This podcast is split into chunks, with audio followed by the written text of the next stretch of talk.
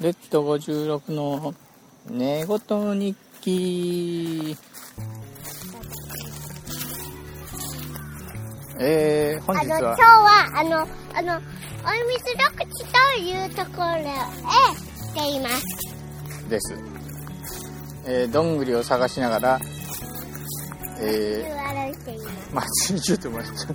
大泉浴場来てんだよ。えー、羊の羊1回全滅しましたがまた新たに羊がやってきてます。だけど子羊は1頭死んでしまったということが書いてあります。食べ過ぎによる、えー体調不良で今年の7月に亡くなったそうです。動物も亡くなったというんですか。どうなんですか。えーでですねその横にですね毎年すごくたくさんのどんぐりが落ちているんですがで今年もそれを娘と一緒に拾おうと思って、えーでかい袋持ってやってきたんですがまるでありません。どんぐり全然ないな。こんなにないなんてちょっとびっくりです。娘がようやく2つ見つけました。うん。そしてお母さんがあのあの一個見つけてあの子供っていう子が二つ見つけました。それああの私なんですけどね。あ俺後であれだよ。名前消してんだから。あれないなないなびっくりだよなこの。それで落ち葉もあんまりないのでまるでこの表面を全部片付けてるんでしたあなんだなんだこれ。うひゃー。なんだうわカブトムシの幼虫だこれ、そしてこれ何？ミミズ怖いでかっ。ちゅうかこのカブトムシの幼虫超でかくね？ちょっとこれ埋めといてやんないと。こいつも。はい埋めといたら埋めといたらすごいなこれえこのカブトムシの幼虫はこんな子いたらさ踏んだら潰れちゃうじゃん。なんかお父さんここ歩くのが厳 厳しくなってきました。戻るか？戻るか。ちょっと待って。ポケットガイガーどこ行った？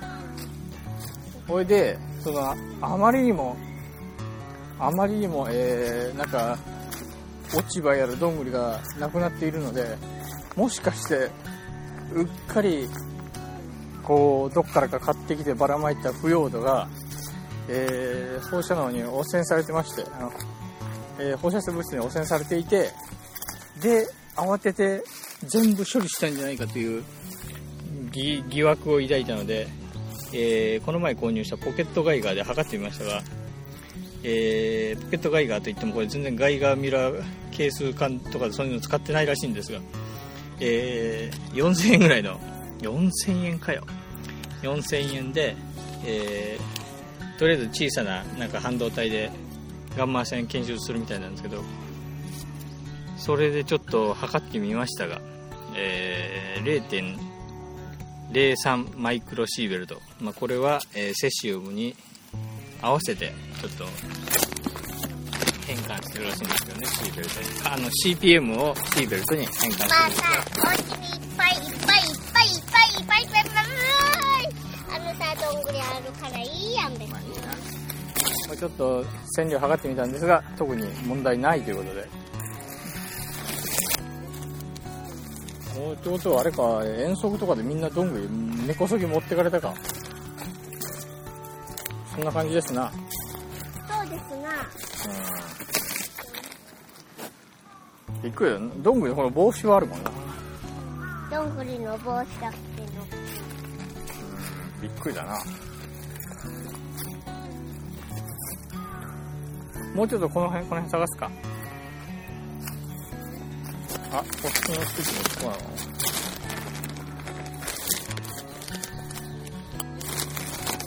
えー、安物のポケットガイガーというやつですがこうやって確認できて安心できるのでこれで計測できるほどだったら、まあ、よよっぽど線量高いんですけどよっぽど線量高いところが結構あちこちあるので。クモの巣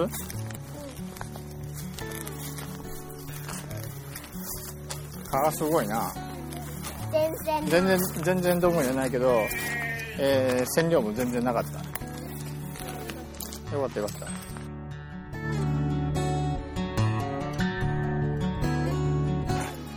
えー、ということでしばらく彼に逃げます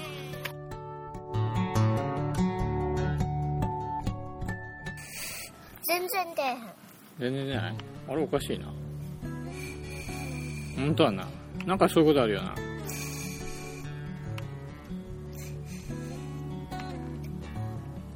ゆっくりやってみゆっくり。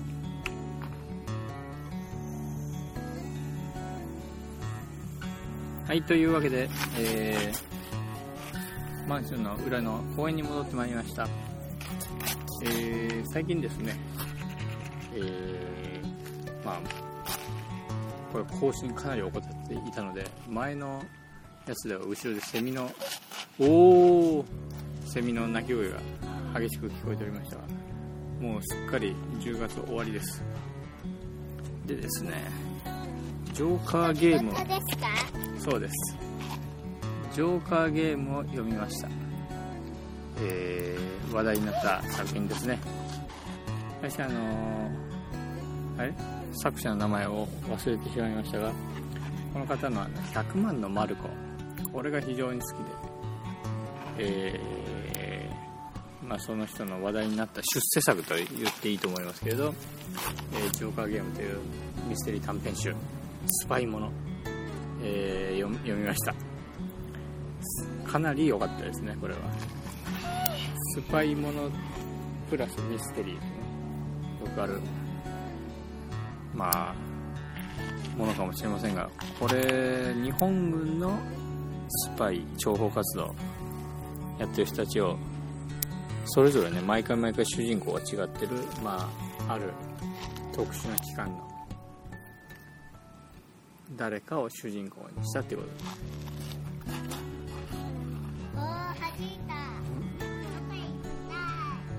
非常に、えー緊張感のあるそして切れ味のある良いミステリー短編集になっていたと思います。あのこっちなん誰？なんで？血の味がする。痛い？なんか誰かね。なんかぶつけてるやん。あそうだっけ？ぶつかぶつかったの？まあでもそんな大したことないでしょそれからですねえー、岸優介さんのきなんだっけ「狐火の家」読みました。これはですねあの密室ものの岸優介さんっておおシャボナもすごいたくさん出た。岸優介さんってもう本当に大きいな。職人芸見せてくれる作家さんらしいのですが私今までにあのガラスのあれ？ガラスの密室でしたっけ？確かそうなんだと思うんだけどそれしか読んだことがない。というねせっかくのあの職人技いろんなタイプのミス、えー小説書いてそのどれもが高い評価を受けてるという。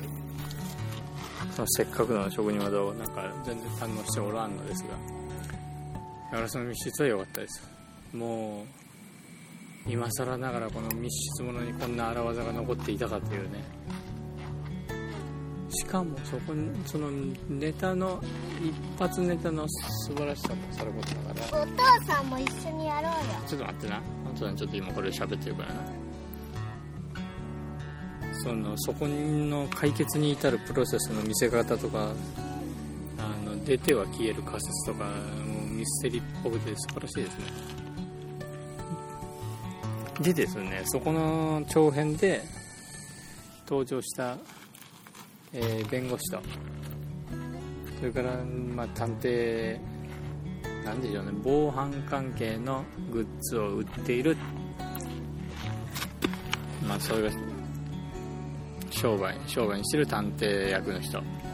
実はなんか美術品を盗むほにゃららみたいな感じのほにゃららって盗むっつってんの。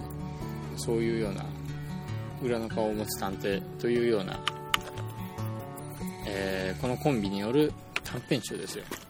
しかも4編載ってるんですけどこの狐火のようにそのどれもが密室という。いやー良かったですね。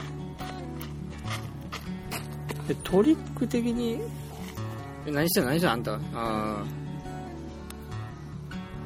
おおすごいすごいすごいすごいすごいすごい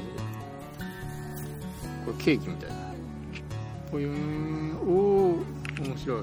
ぽよよよぽよよよすごい。これこのこの泡をすくうぞ。すくえない。しかもなんか増えてる。すくうぞ。すくえない。あ増えた。ヒューわですねそのトリックトリックとかあんまりこ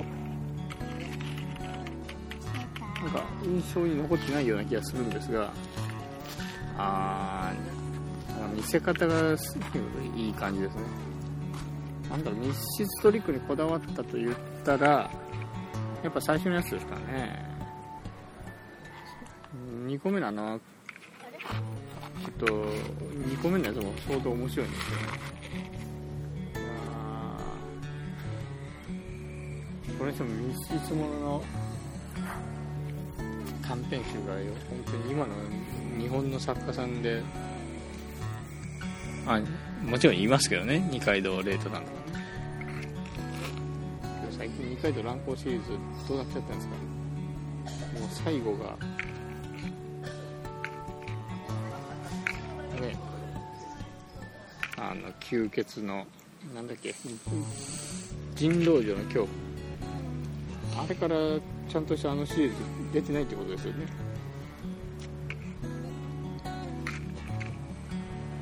うん何でしたっけ？あとにかくその岸優介さん狐火の家大変面白かったです。で実はこれの続編が鍵のかかった部屋というまた密室短編集がハードカバーで最近出ましてもう読みたいですね。文庫になるのを待ちます。それから「ちはやふる」14巻出ました。大きいな「ちはやふる」14巻出ました、えー今回も面白かったです。おおこれで「ちはやふる」はアニメが東京の方で始まったらしいんですが関西エリアでエリアではやっておりません。まあ今夜このでかいシャボン玉はまあやってくれよって感じですけどね。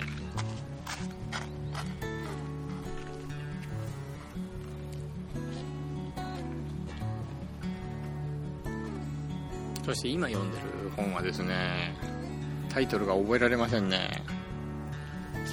えー、っと何で載ってるんだっけな。多分本の雑うわうわすごい。本の雑誌だと思うんですが、えー全然ミステリーじゃないので面白いかどうか微妙なんとなく気になっていたんですがこの前紀ノ国屋でけてしまったので。うわー。iPhone 様が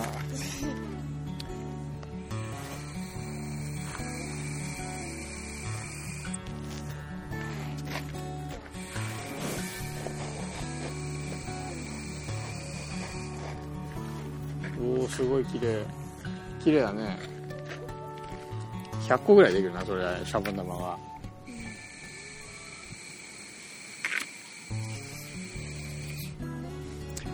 えー、なんだっけな。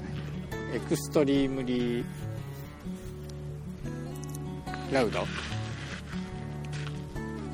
incredible。わかりません。けどそういうありえないほど近く。みたいな感じのタイトルね。あれですわ。えー、私読んでて思うんですけどこれ、まあ、純文学なんですか？まあ要するにミステリーじゃない小説ってことです。でですね前まともにそういうのを読んだもので覚えてるのは「暴老館追走」ってやつですね。確かそんな名前。これまた覚えにくいんですよねタイトル。暴老館って。確か、えー望む桜の館。というタイトルだと思いましたけど。これがまた外国人の作家のやつなんですけど作者の名前ももう当然忘れておりますが。ええ忘れましたよ。えー、それがですねもう切ない感じなんですよね。はいこっちにも入れてそれがね面白いんですけど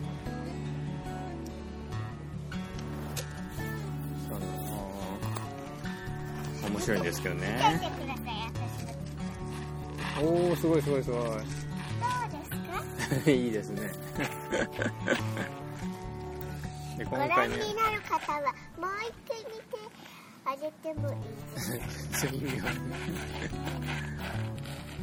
いおしまい。はいおしまい